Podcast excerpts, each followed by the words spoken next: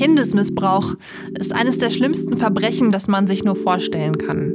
Ganz abgesehen von den körperlichen Schmerzen bleiben die seelischen Wunden bei den Opfern oft ein Leben lang. Noch verstörender wirken solche Taten, wenn es sich bei den Tätern um Menschen handelt, die eigentlich für den Schutz der Kinder sorgen sollten. Zum Beispiel um Pfarrer. Gerade in der katholischen Kirche ist sexueller Kindesmissbrauch immer wieder ein Thema. Immer wieder werden Opfer bekannt, die sich teils Jahrzehnte nach den Taten zu Wort melden. Wieso geschieht sexueller Kindesmissbrauch ausgerechnet in einer Organisation wie der katholischen Kirche? Und wie geht es den Menschen, die als Kinder sexuellen Missbrauch erlebt haben? Um diese Fragen geht es heute im Nachschlag. Nachschlag, der Recherche-Podcast Ihrer regionalen Tageszeitung.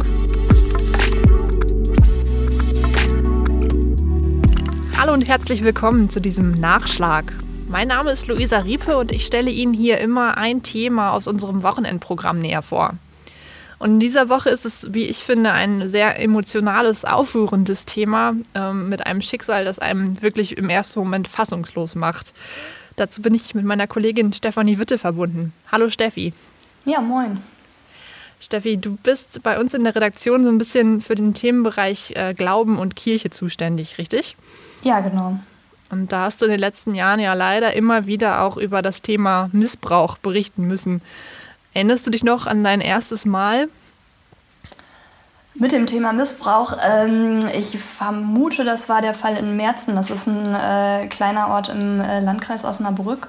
Ähm, ich weiß gar nicht, ob ich da vorher schon so intensiv mit zu tun hatte. Es, das Thema war natürlich schon präsent, als ich äh, angefangen habe, mich mit äh, Kirche zu beschäftigen. Das ist jetzt einige Jahre her. Aber so richtig eingestiegen ähm, bin ich mit dem Fall in Merzen. Da war ein ähm, Priester, der, ähm, wie sich hinterher herausstellte, seit den 60er Jahren in unterschiedlichen Gemeinden ähm, Kinder sexuell missbraucht hat. Und in Merzen brach das Ganze dann auf, weil sich äh, drei ähm, Betroffene an die, ans Bistum und dann an die Öffentlichkeit gewandt haben. Und das war sehr emotional. Das wurde dann in der Gemeinde nach einem Sonntagsgottesdienst äh, bekannt gegeben. Es gab so eine Art Aussprache. Das war eine, eine ganz bedrückende Stimmung im, im Pfarrheim. Und da habe ich dann auch angefangen, so richtig einzusteigen in, in dieses Thema und mich damit äh, auseinanderzusetzen. Ja, du sagtest es gerade, das ist natürlich wahnsinnig emotional. Wie geht man da erstmal ran als Journalistin? Weil einerseits fühlt man das natürlich mit irgendwie, gleichzeitig soll man natürlich irgendwie neutral sein. Ist das schwierig? Ähm, schon so ein bisschen. Es kommt immer darauf an, ähm, was, was man da genau damit zu tun hat. Also ähm, wenn ich ähm, mich äh, gerade mit einem ähm, Betroffenen unterhalten habe und das vielleicht ein längeres, äh, intensives Gespräch war, das ist was anderes, als wenn ich dann ähm, hinterher vielleicht einfach nur mal einen Sachstand zu einem Fall äh, aufschreibe.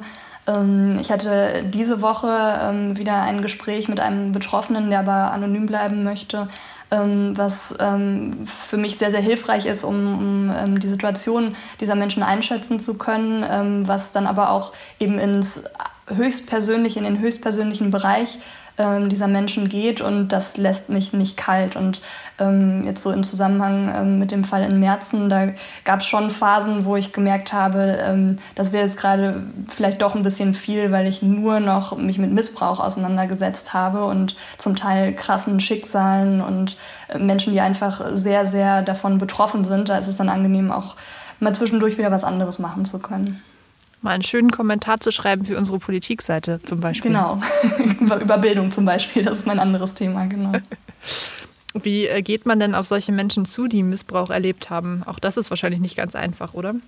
Äh, ja, das ist eine gute Frage. Ähm, ich habe mich mal, äh, oder ich würde mich mal zurückerinnern an ähm, das erste Interview mit einem ähm, Betroffenen. Da bin ich dann so ganz, äh, ja, nicht unvorbereitet, ich kannte ja den Fall, aber ähm, ich, also bin ich reingegangen und äh, dachte, ich lasse das mal auf mich zukommen und war aber schon nervös, weil ich dachte, da sitzt jetzt mir ein erwachsener Mann gegenüber, den ich ähm, da zum ersten Mal kennenlerne, der sich ähm, traut, über das ähm, zu sprechen, was er erlebt hat. Ähm, aber ich weiß ja gar nicht, also ich, ich kenne den nicht, er kennt mich nicht. Und ähm, das, das ist eben eine sehr persönliche Sache, über die er da äh, spricht, für die er sich vielleicht auch ein Stück weit schämt. Oder ähm, ja, das, ich habe mir vorgestellt, das könnte schwierig werden.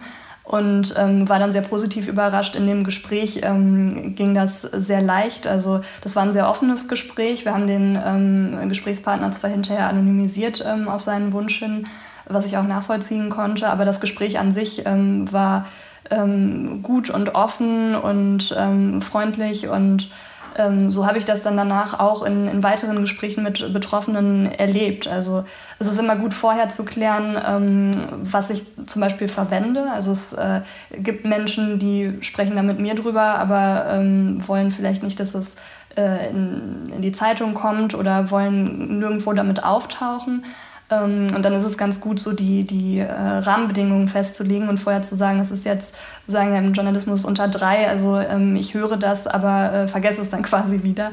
Ähm, also veröffentliche das nicht. Das ist ganz hilfreich und dann kann das, können das sehr, sehr spannende, emotionale, intensive Gespräche werden, die eben dann mein äh, also mich bereichern und sozusagen mein Wissen auch vergrößern. Und für solche Gespräche bin ich sehr, sehr dankbar. Hm.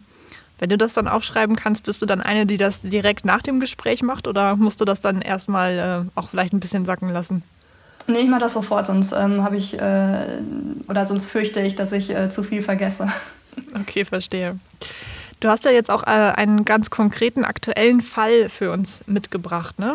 Ähm, mhm. Da gibt es einen Mann äh, hier aus Osnabrück, kann man vielleicht dazu sagen, der tatsächlich, ähm, und das ist, glaube ich, ungewöhnlich, wirklich mit seinem Namen und auch mit seinem Bild ähm, sich da für uns, für die Presse zur Verfügung stellt und von seinem Schicksal erzählt. Ähm, kannst du da vielleicht mal ein bisschen einsteigen und erzählen, was ist das für jemand und was hat der erlebt? Ja, klar. Ähm, es geht um Max Ziolek. Ähm, das ist, äh, wie du schon gesagt hast, was Besonderes, dass ähm, dieser Mann mit vollem Namen und äh, Gesicht bei uns ähm, ähm, auftritt sozusagen. Das ist eher ungewöhnlich, dass äh, Betroffene sagen, ich, ich traue mich jetzt da so mit an die Öffentlichkeit zu gehen, zumal äh, Max in Osnabrück äh, relativ bekannt ist, denn er hat einen Verein gegründet, ähm, der Menschen mit wenig Geld ermöglicht, an Kultur äh, teilzuhaben. Der heißt Kuckuck, der Verein. Und darüber kennen ihn viele in der Osnabrücker Stadtgesellschaft. Also er ist jetzt nicht, sitzt irgendwie in einem Büro und ähm, äh, keiner weiß, wer das ist, sondern wenn man ähm, den sieht und Leute das in der Zeitung lesen, die werden den in anderen Zusammenhängen schon in der Zeitung gesehen haben. Ähm, bei Max ist es jetzt so, äh, der ist in diesem Jahr ähm, Teil eines Gremiums geworden, das sich ähm, auf Bundesebene mit sexuellem Missbrauch von Kindern auseinandersetzt oder sexueller Gewalt äh, gegen Kinder. Ähm, und darüber ähm, habe ich ihn dann kennengelernt und wir sind ins Gespräch gekommen und dann hat Max mir seine Geschichte erzählt und auch zugestimmt, dass wir die veröffentlichen dürfen. Ähm, seine Geschichte beginnt in den 70er Jahren. Ähm, da ist Max im äh, Ruhrgebiet aufgewachsen ähm, mit äh, vielen Geschwistern, einer intakten Familie, die sehr, sehr katholisch, sehr gläubig ähm, war. Und ähm, also Max' ganzes Leben hatte mit, mit Kirche zu tun. Er war Messdiener, ähm, war äh, sehr viel in diesen Kontexten unterwegs. Ähm, und es gab dann eben einen Priester, der in diese Familie gekommen ist und sich Max ausgeguckt hat und äh, ihm eben dann äh, sexuelle Gewalt angetan hat. Da war Max äh, zehn, als das äh, das erste Mal passiert ist. Es fällt schwer zu benennen, was genau Max Ziolek passiert ist. Journalisten bleiben in der Beschreibung von sexuellem Missbrauch bewusst ungenau, um die Privatsphäre des Opfers zu schützen und zu verhindern, dass sich jemand an den Beschreibungen ergötzen könnte. Gleichzeitig müssen Unbeteiligte, also unsere Leser und Hörer, natürlich erfahren, wie schrecklich die Taten wirklich sind, um die es hier geht. Wir wollen ein klares Bild vermitteln. Hier geht es nicht um über den Kopf streicheln, wie es manchmal verharmlosend dargestellt wird. Zur Verdeutlichung kann man das Strafgesetzbuch hinzuziehen. Es sieht im Falle von sexuellem Missbrauch drei Abstufungen vor. Sexueller Missbrauch von Kindern ist so definiert. Bestraft wird, wer sexuelle Handlungen an einem Kind vornimmt oder das Kind dazu bringt, es zu tun. Auch das Zeigen von Pornografie zählt dazu. Härter bestraft wird schwerer sexueller Missbrauch von Kindern. Dieser Straftatbestand liegt zum Beispiel vor, wenn jemand einen Beischlaf mit einem Kind vollzieht oder ähnliche Handlungen vornimmt, die, Zitat, mit dem Eindringen in den Körper verbunden sind. Die Steigerung ist sexueller Missbrauch von Kindern mit Todesfolge. Eine solche Tat wird vor Gericht mit einer lebenslänglichen Freiheitsstrafe oder einer Freiheitsstrafe von nicht unter zehn Jahren geahndet. Und er hat das ganz äh, interessant beschrieben. Der, die saßen beim Mittagessen, diese Familie. Und nach dem Mittagessen ist der Täter mit Max in sein Kinderzimmer gegangen und hat die Tür geschlossen. Und das finde ich ganz eindrücklich, diese Szene. Es hat offensichtlich da äh, niemanden groß irritiert, dass, dass dieser ähm, Täter die Tür zugemacht hat und dann sich eben zu diesem Kind ins Bett gelegt hat. Und das ging dann über neun Jahre weiter, ähm, bis Max 18 war, also ein sehr, sehr langer Zeitraum.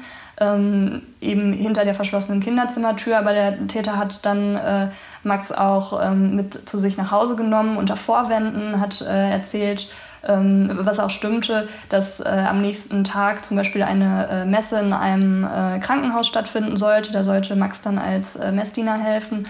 Und es wäre ja viel einfacher, so von den Entfernungen her, wenn ähm, das Kind dann in der Nacht vorher schon bei ihm schläft. Und ähm, später haben die beiden Ausflüge gemacht und so weiter. Also der Täter hat es geschafft, sich zum einen in diese Familie einzubringen. Die Eltern haben ihn ähm, ja, äh, Max hat das mal beschrieben, der, der, war wie ein Heiliger für diese Familie. Die Familie war so gläubig, dass der, ähm, der gefühlt nichts, nichts Heftigeres passieren konnte, als dass da äh, ein, ein Priester sich quasi herablässt, Teil dieser Familie zu werden. Die Eltern haben ihn bezeichnet als fünften Sohn.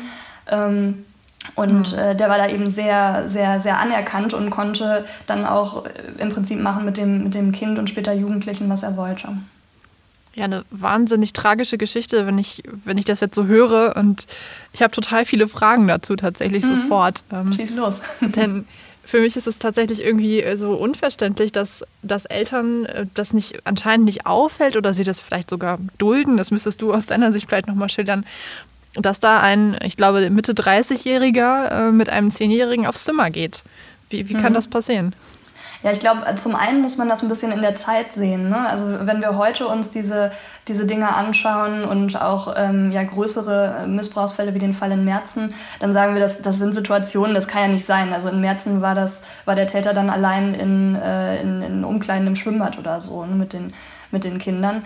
Da würde man heute sagen, das geht ja gar nicht. Und auch da würde man sagen, im Fall von Max, ähm, hinter der verschlossenen Kinderzimmertür, wie, wie kann das denn sein? Aber das sagen wir vor dem Hintergrund, dass wir wissen, ähm, dass eben solche Taten passieren können. Und das war damals, das, das glaube ich auch, ähm, nicht, nicht so präsent. Ich glaube, die Eltern hätten sich das wirklich nicht vorstellen können.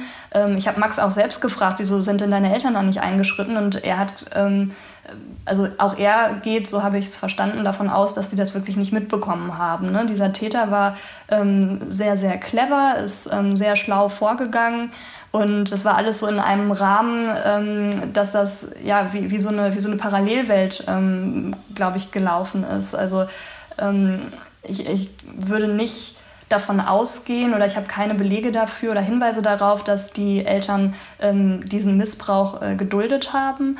Ähm, aber sie haben natürlich auch nicht besonders aktiv hingeschaut. Und der Täter hat dann eben ähm, dafür gesorgt, dass das auch nicht auffliegt. Ähm, er hat äh, Max zum Beispiel gesagt, ja, erzähl das nicht deiner Mutter, die wird davon nur krank und so. Ähm, es war in der Familie klar, dass ähm, alles, was mit Sex zu tun hat, ein absolutes Tabu ist.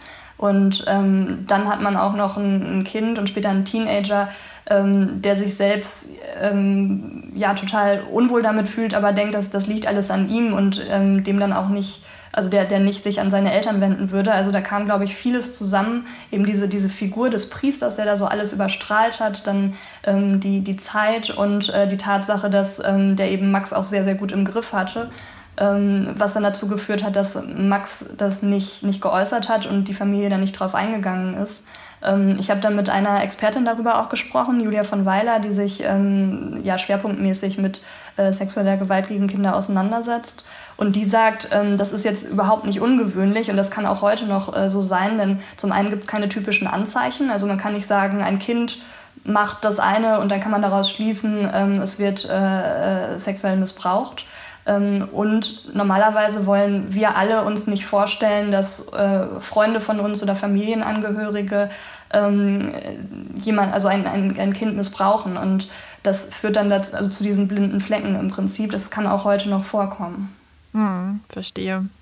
Ähm, tatsächlich können wir gleich auch mal einmal reinhören, wie Max diese Situation selber schildert. Ähm, Korrigiere mich aber, er hat äh, seine Erfahrungen sozusagen einmal in einem Brief aufgeschrieben, richtig, an, den, ähm, an seinen Peiniger letztendlich und hat für uns jetzt nochmal daraus vorgelesen.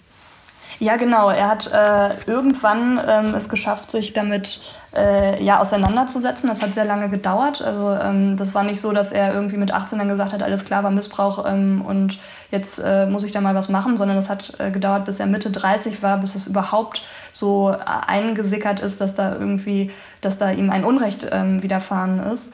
Und dann hat er diesen Täter gestellt, ähm, hat den getroffen in einem Café und hat als Vorbereitung darauf ihm einen Brief geschrieben, weil er gesagt hat, ähm, ich muss irgendwie auch meine, meine Gedanken ordnen und will auch alles gesagt haben. Äh, hat dann vier Seiten Brief geschrieben und die dem Täter gegeben, der das dann auch ähm, bis zum Ende gelesen hat. Genau, und jetzt können wir einmal reinhören in einige Zeilen, die Max da aufgeschrieben hat. Ich wusste nicht, wann das Verbotene anfing und das Erlaubte aufhörte weil ich nicht wusste, was Sex war. Das Einzige, was ich damals wusste, war, wenn ich dem, was du mit mir tust, Einhalt gebiete, ist auch all das andere Schöne wieder weg. Ja, ich finde, es ist wirklich erschütternd, wenn man sich das anhört. Ich weiß nicht, wie geht es dir damit? Ja, das ist schon krass. Also ich, äh, dieser Brief, den habe ich ja auch ganz gelesen ähm, von Max, der ist schon sehr, sehr eindringlich und beschreibt und analysiert, glaube ich, auch sehr gut, was, was da passiert ist, was aber, glaube ich, ein, ein Kind in der Situation ja gar nicht einordnen kann und nicht weiß. Und ähm, ja, das, das zeigt, finde ich, so ein bisschen, wie, wie, wie aussichtslos die Situation für, für einen Zehnjährigen ist. Mhm. Erklärt das vielleicht auch so ein bisschen das in Anführungszeichen Unerklärliche, nämlich dass dieser Missbrauch jahrelang, also neun Jahre in diesem Fall angedauert hat? Ja, glaube ich schon. Also wenn Max das so erzählt, ähm, dann, dann ist das ganz ganz interessant finde ich, man neigt ja dazu als Außenstehender sozusagen, dass ähm, du hast irgendwie das Kind auf der einen Seite und das Monster auf der anderen Seite und das ist alles so schwarz-weiß. Aber ähm, das stimmt ja nicht. Wenn äh, jemand sexuellen Missbrauch oder sexuelle Gewalt erlebt, ähm, muss das ja nicht bedeuten, dass es in der Beziehung zu dem Täter nicht auch positive Seiten gibt oder etwas, was eben ähm, als gut empfunden wird. Ne? Und bei, bei Max war es so, dass das ähm, beschreibt er auch, dass äh, dieser Täter ähm, ja, gezielt sozusagen in eine, in eine Lücke in Max Leben gegangen ist. Die Beziehung ähm, von Max zu seinem Vater war nicht die beste. Er hat es so beschrieben, ähm, so beim, beim fünften Kind ähm, hatte der Vater vielleicht nicht mehr so wahnsinnig viel Lust darauf, Vater zu sein aktiv. Und dann kam dieser Priester und ähm, da gibt es Fotos, wie, ähm, wie die Cowboy und Indianer spielen, wie die ähm, zusammen am Tisch sitzen und, und spielen. Und dieser Priester wird mit Max ganz, ganz viel Zeit und Aufmerksamkeit und äh, auch Zuneigung. Und ähm, das ist eben die, die andere Seite dieser ähm, dieses äh, Verhältnisses von, von kind, vom Kind zum Erwachsenen. Und ähm, das, das, da hast du recht. Ich glaube, das erklärt dann ganz gut, dass es so lange anhalten konnte und ähm, dass es so lange auch verborgen geblieben ist. Ja, das ist so ein bisschen der Deal irgendwie, den zumindest dieser ja. Täter jetzt äh, vorzuschlagen scheint. Ne? Also ich, ich, tausche sozusagen Aufmerksamkeit und irgendwie, du schreibst es in deinem Text auch Currywurst und Pommes mhm. gegen, gegen Sex letztendlich. Ne? Genau, es war irgendwie, ähm, so, so verstehe ich das und so hat Max das erzählt, äh, irgendwie immer beides. Ne? Auf der einen Seite ein gutes Gefühl und das war dann so ein bisschen der, der Preis dazu. Also äh, das, was er sozusagen erfüllen musste, das war auch, ähm, ich glaube, weitgehend unausgesprochen, aber eben für, für alle Beteiligten vollkommen klar. Das war das, was er bezahlen musste, um diese, diese Zuneigung, diese Aufmerksamkeit und auch zum Teil das Abenteuer ähm, nicht zu verlieren. Ne? Die haben Ausflüge gemacht und ähm, äh, also das war ja ein ganz großer Teil in seinem Leben. Mhm. Du hast es schon gesagt, das Ganze hat angedauert tatsächlich, bis Max 18 geworden ist. Und dann hat er aber auch selber den Schlussstrich gezogen, ne? Ja, genau. Ähm, das äh, ist ganz interessant. Er hat äh, da seine spätere Ehefrau kennengelernt und ähm, war mit der äh, zu Hause in der Wohnung seiner Eltern. Ähm, die waren da zu zweit und die anderen waren irgendwie weg. Und dann beschreibt er, dass es unten geklingelt hat und er hat so durchs Treppenhaus runtergeschaut und hat gesehen, da kommt, kommt Jürgen, so heißt der Priester. Pfarrer, Priester oder Pastor? Die Frage, wie man einen Geistlichen richtig anspricht, haben sich vielleicht viele schon einmal gestellt. Den Begriff Pastor gibt es in der evangelischen und in der katholischen Kirche. Es handelt sich dabei um eine Berufsbezeichnung für Geistliche im Gemeindedienst. Der Titel wird durch Ordination verliehen und bleibt ein Leben lang erhalten. Ursprünglich kommt das Wort Pastor aus dem Lateinischen und bedeutet so viel wie Hirte. Pfarrer gibt es ebenfalls in der evangelischen und in der katholischen Kirche. Der Begriff hat in beiden aber unterschiedliche Bedeutungen. In der katholischen Kirche ist mit dem Pfarrer ein Pastor gemeint, der eine Pfarrgemeinde leitet. Ein Pfarrer wird vom Bischof ernannt und steht unter dessen Autorität. Ein evangelischer Pfarrer muss dagegen nicht unbedingt eine Gemeinde leiten. Es ist sozusagen nur ein Begriff für einen voll theologisch ausgebildeten Geistlichen im Dienste der evangelischen Kirche. Ein evangelischer Pfarrer darf beispielsweise predigen, taufen und das Abendmahl austeilen. Man kann sagen, ein Pfarrer ist immer auch ein Pastor, während ein Pastor aber nicht zwangsläufig auch ein Pfarrer sein muss. Der Begriff Priester ist dagegen ziemlich eindeutig. Ihn gibt es nur in der katholischen Kirche. Die Priesterweihe ist dort ein Sakrament. Der Priester wird so zum Mittler zwischen der Gemeinde und Gott. Priester verkünden in der katholischen Kirche das Evangelium, sie spenden die Sakramente und leiten die Eucharistiefeier. Die Priesterweihe ist Voraussetzung, eine Pfarrei leiten zu dürfen, also Gemeindepfarrer zu werden. In der evangelischen Kirche dagegen gibt es keine geweihten Priester. Und dann hat er äh, sich ganz schnell überlegt, dass das kann jetzt nicht sein, die, die, dass, die, dass eine Frau und ähm, dieser Mann aufeinandertreffen und es ist sozusagen nicht geklärt. Also ähm, das, das war zum ersten Mal, dass Max dann mit einer Frau zusammen war. Das war für ihn ganz toll, weil das für ihn auch eine Bestätigung war. So hat er es beschrieben, dass, dass er eben zum Beispiel nicht homosexuell ähm, äh, war. Ne? Das war ja bisher seine einzige Erfahrung äh, sexueller Art war mit einem Mann. Das Ganze in einem, von einem katholischen Hintergrund, das ist schon nicht, nicht spannungsfrei. Und dann hatte er da jetzt eine, eine Frau, die er toll fand, die ihn toll fand. Ähm, und in diese Zweisamkeit kommt dann plötzlich dieser Priester. Und dann stellt Max den im Treppenhaus und sagt, jetzt ist es vorbei um da einfach auch einen Cut zu setzen und jetzt ähm, ja, ein Stück weit ein neues Leben anzufangen. Und das akzeptiert der Täter interessanterweise. Also der leistet ähm, offensichtlich keinerlei ähm, Gegenwehr, sondern äh, sagt, ja, ist in Ordnung. Und äh, was ich dann wirklich krass finde, ist, ähm, der kommt dann mit in die Wohnung und äh, Max stellt ihn seiner zukünftigen Frau vor. Das ist wirklich wie im Film, ne? Ja. Kann man sich wirklich nicht vorstellen, dass das tatsächlich so passiert ist. Aber ja. Das ist schon heftig, ja. ja. Ähm, du sagtest es gerade, es hat dann noch ziemlich lange gedauert, bis Max wirklich realisiert hat, dass ihm da überhaupt oder was ihm da tatsächlich mhm. für ein Unrecht angetan wurde. Ähm, kannst du den Prozess vielleicht auch noch mal schildern? Ja, das, das finde ich auch ganz eindrücklich, denn ähm, damit ist Max ja nicht alleine. Also es ist in, in vielen Fällen, mit denen ich mich beschäftigt habe, so, dass äh, nicht der Missbrauch beendet ist und äh, dann sagen die Betroffenen, alles klar, das war jetzt, das war jetzt irgendwie eine, eine ganz schlechte Zeit und jetzt mache ich erstmal eine Therapie und dann ist alles wieder gut. Ähm, so läuft es nicht, sondern äh, das, das kommt ganz auf den Einzelnen an, wie der damit umgeht. Es gibt Menschen, ähm, die das komplett in sich abschließen und da quasi nie wieder was mit zu tun haben äh, wollen und vielleicht auch ein halbwegs stabiles Leben danach führen. Es gibt die, diejenigen, die da komplett dran zerbrechen. Also im Zusammenhang mit Merzen zum Beispiel munkelt man auch von, von äh, Selbstmorden. Ähm, das ist natürlich alles schwierig zu belegen und also nach so vielen Jahrzehnten ähm, auch schwierig zu recherchieren. Aber so diese, diese Vermutung gibt es immer wieder, dass Menschen da auch komplett dran gescheitert sind.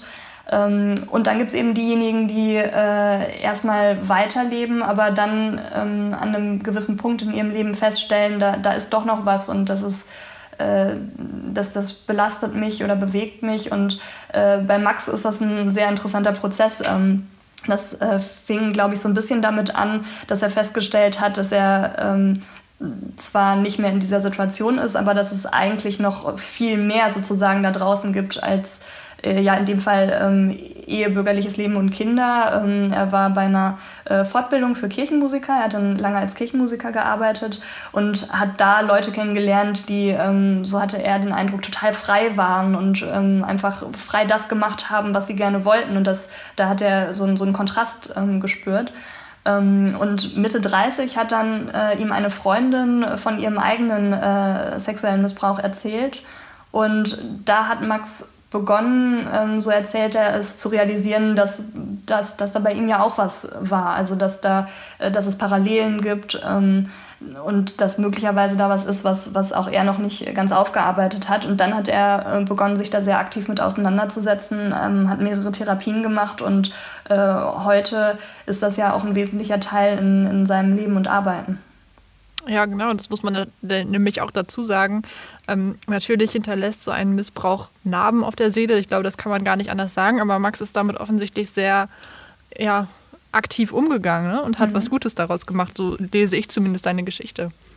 Genau, ähm, das, das finde ich auch äh, irgendwie ganz schön. Dann, ähm, ja, so zum, zum Ende hin ähm, kann man schon sagen, dass das, was er da erlebt hat, ist ja unglaublich krass. Und wenn man sich das versucht vorzustellen oder da rein denkt, das ist einfach total heftig. Und ähm, Max versucht jetzt aber, und ähm, ich glaube, das schafft er auch sehr gut, da was, äh, das, das ins Positive zu wandeln sozusagen. Also er ist sehr aktiv, wenn es darum geht, ähm, jetzt Politik mitzugestalten über den Betroffenenbeirat. Ähm, er hat in einem äh, Theaterstück mitgespielt, das heißt Mein Körper gehört mir. Da geht es darum, ähm, Schüler zu sensibilisieren, ähm, dass, dass sie Nein sagen dürfen, dass sie über ihren eigenen Körper bestimmen dürfen. Und er ist da auf, auf ganz vielen ähm, Ebenen aktiv und ähm, ja, will letztlich aus, resultierend aus seiner eigenen Erfahrung heraus, so lese ich das, ähm, die Welt ein bisschen besser machen und ähm, dafür sorgen, dass dieses Thema möglichst effektiv angegangen wird. Also zieht da was sehr, sehr äh, Produktives, Konstruktives ähm, draus und ist eben, das, das muss man auch sagen, ein, ein sehr, sehr starker Protagonist für eine solche Geschichte. Also er hat das so intensiv durchgearbeitet und ist ein, ein so starker Typ und ein, star ein starker Charakter. Ähm, das, das ist dann natürlich auch für, für einen Reporter sehr hilfreich, wenn man einen Menschen hat, der da so reflektiert mit umgehen kann und ähm, ja, da, da so offen drüber sprechen kann. Ja, absolut, denn es ist sicherlich nicht die Regel, dass ähm, Missbrauchsopfer so in die Öffentlichkeit gehen zum einen, also darüber sprechen, aber auch so äh, damit umgehen können psychisch. Ne? Nee, genau. Und es, also es gehört wahnsinnig viel Vertrauen dazu. Ich meine, das schon bei ganz normalen Geschichten, also so Standardgeschichten, wenn ich irgendwie eine, eine Reportage an der Schule mache, sind die Leute ja ähm, zum Teil ganz aufgeregt und fragen sich, was da hinterher draus wird und ähm, wie, wie andere darauf reagieren werden und so. Und mit so einer persönlichen Geschichte rauszugehen, das, ähm, also ich bewundere wirklich da seinen, seinen Mut, denn ähm, es kann ja auch keiner vorhersagen, wie dann zum Beispiel die Leute in seinem Umfeld ähm, reagieren werden. Oder ähm, ja, ich glaube, wir neigen ja zum Teil auch dazu, dann Leute in eine Schublade zu stecken und dann zum Beispiel alles auf, auf diese eine ähm, Geschichte zu projizieren. Also nach dem Motto, ja, ja, das ist der, der äh, missbraucht worden ist, was einfach viel, viel zu kurz gegriffen wäre. Also nichts ähm, würde weniger zutreffen sozusagen. Mhm. Aber das ist natürlich ein Risiko, was Max da eingeht. Und ähm, es braucht, glaube ich, also ich bin ihm dankbar, dass er so viel Vertrauen zu, zu uns hat, dass wir mit dieser ähm, Geschichte angemessen umgehen. Ja, absolut. Ähm, man muss vielleicht nochmal dazu sagen, oder man muss vielleicht nochmal auf den Täter schauen, auch in, in diesem Zusammenhang, denn mhm. der ist letztendlich ähm, nie zur Rechenschaft gezogen worden für das, was er damals getan hat, oder? Nee, ähm, das, das scheiterte dann tatsächlich am Ende. Ähm, es ist, äh, glaube ich, wahrscheinlich, dass äh, Max nicht ähm, oder es ist, ähm, es ist klar, dass Max nicht ähm, das, der Einzige war, der davon betroffen war. Es haben sich am Ende insgesamt äh, drei Menschen gemeldet beim zuständigen Bistum Paderborn, die gesagt haben, der hat uns äh, sexuelle Gewalt angetan. Ähm, es ist nicht unwahrscheinlich, dass es noch wesentlich mehr gab. Also ich habe dann so ein bisschen im Umfeld recherchiert und es gab dann, dann eben sowas wie so Andeutungen, dass er hier und da noch einen Freund hat, das, was dann mutmaßlich Kinder waren. Ähm, der war sehr viel in der Weltgeschichte unterwegs, also hatte da auch alle Chancen. Ähm, und aber als das Bistum dann davon erfahren hat und ihn vorgeladen hat, äh, hat sich dieser Täter ähm, der Konfrontation entzogen und hat Selbstmord begangen. Das heißt, es kam nie zu einer ähm, offiziellen Konfrontation, weder in der Kirche noch ähm, strafrechtlich. Mhm. 2004 war das, glaube ich, wenn ich das richtig auf dem Schirm habe. Ne? Also auch tatsächlich 30 Jahre nachdem die Taten zumindest im Fall von Max dann passiert sind. Äh, ja, genau. Ähm, interessanterweise an, an Silvester. Also ähm, er ist am, am 1. Januar 2004 ähm, äh, gestorben, der Täter.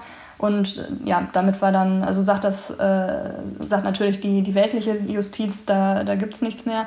Aber ähm, auch das Bistum Paderborn hat dann äh, gesagt, ja, mit dem Tod des Täters ähm, ist, ist der Fall für uns geschlossen, was man ähm, aus meiner Sicht schon hinterfragen kann, denn die ähm, Opfer leben ja weiter und ähm, die Frage ist ja auch, wenn man diesen Fall bearbeitet hätte, hätten sich da auch noch mehr Leute mit auseinandergesetzt oder auseinandersetzen können. Also im, im Fall von Merzen ist es ganz interessant, nachdem diese drei ähm, Betroffenen sich an die Öffentlichkeit gewendet haben, ähm, kamen ähm, mehrere Betroffene hinterher, die dann auch gesagt haben, ähm, ja, uns ging es auch so.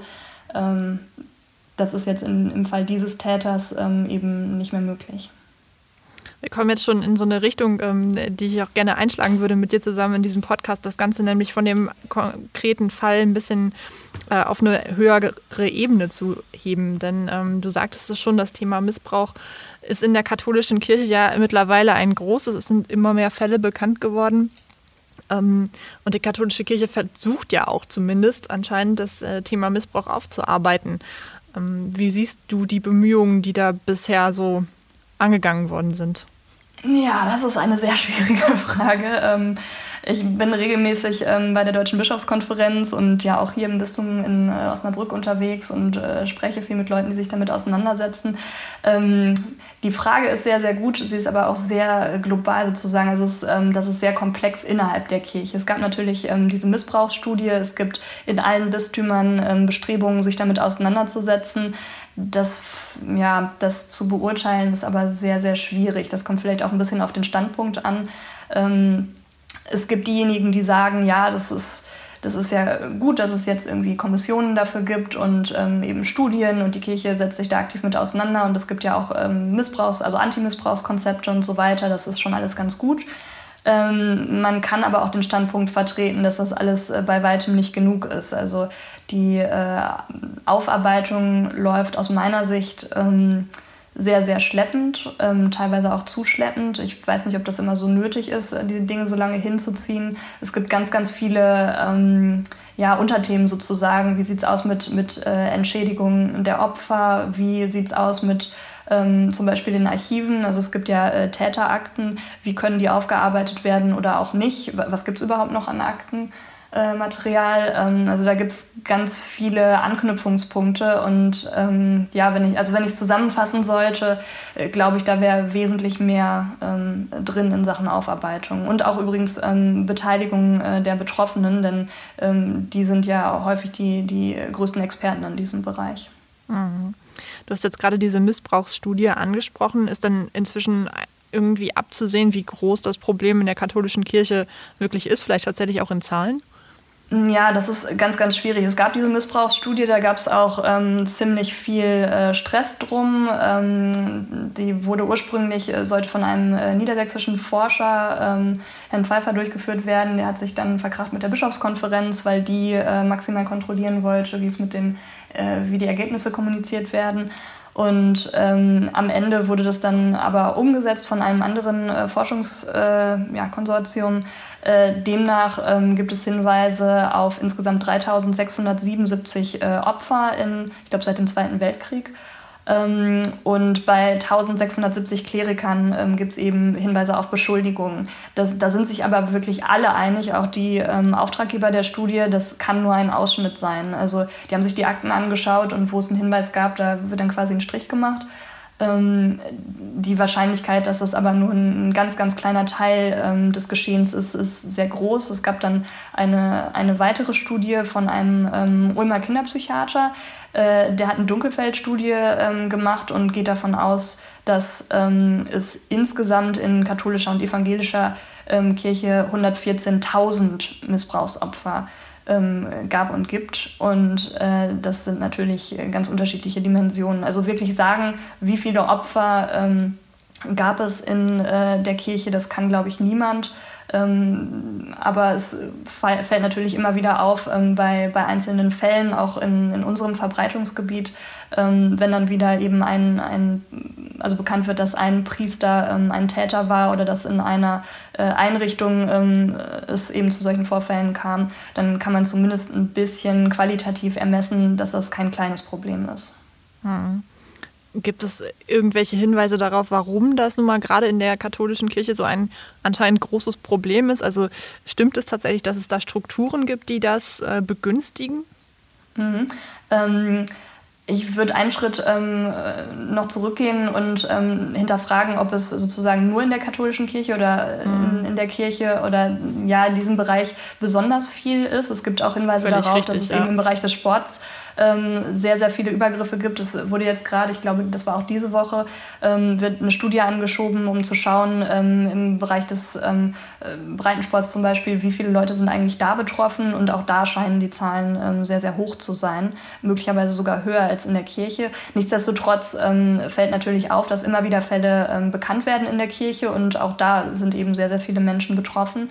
Ähm, am Anfang hat man geglaubt, ja, das ist ja klar, die, das sind Leute, die leben ähm, mit dem Zölibat und ähm, so nach dem Motto, die haben äh, keinen Sex, dann, dann suchen die sich halt Kinder äh, dafür. Und ähm, die äh, Studie, diese MHG-Studie, die die Deutsche Bischofskonferenz in Auftrag gegeben hat, ähm, hat aber gezeigt, dass das, ähm, dass das nicht unbedingt stimmen muss, dass dieser Zusammenhang nicht unbedingt äh, stimmen muss, sondern dass das sind nicht ähm, so wie man vermuten würde, äh, sozusagen alles Pädophile, die dann alle Priester geworden sind und sich sozusagen an Kinder rangemacht haben, sondern ähm, zum Teil sind das äh, Menschen gewesen, die, ähm, so wird es beschrieben, eine nicht ausgereifte Sexualität hatten, die also ähm, sozusagen ähm, einen Partner auf Augenhöhe ähm, nicht, nicht gefunden haben oder nicht finden konnten und dann sozusagen das, das äh, jemanden gesucht haben, der, der ihnen unterlegen war, der schwächer ähm, war und wo sie äh, leichter ähm, ans Ziel kamen sozusagen.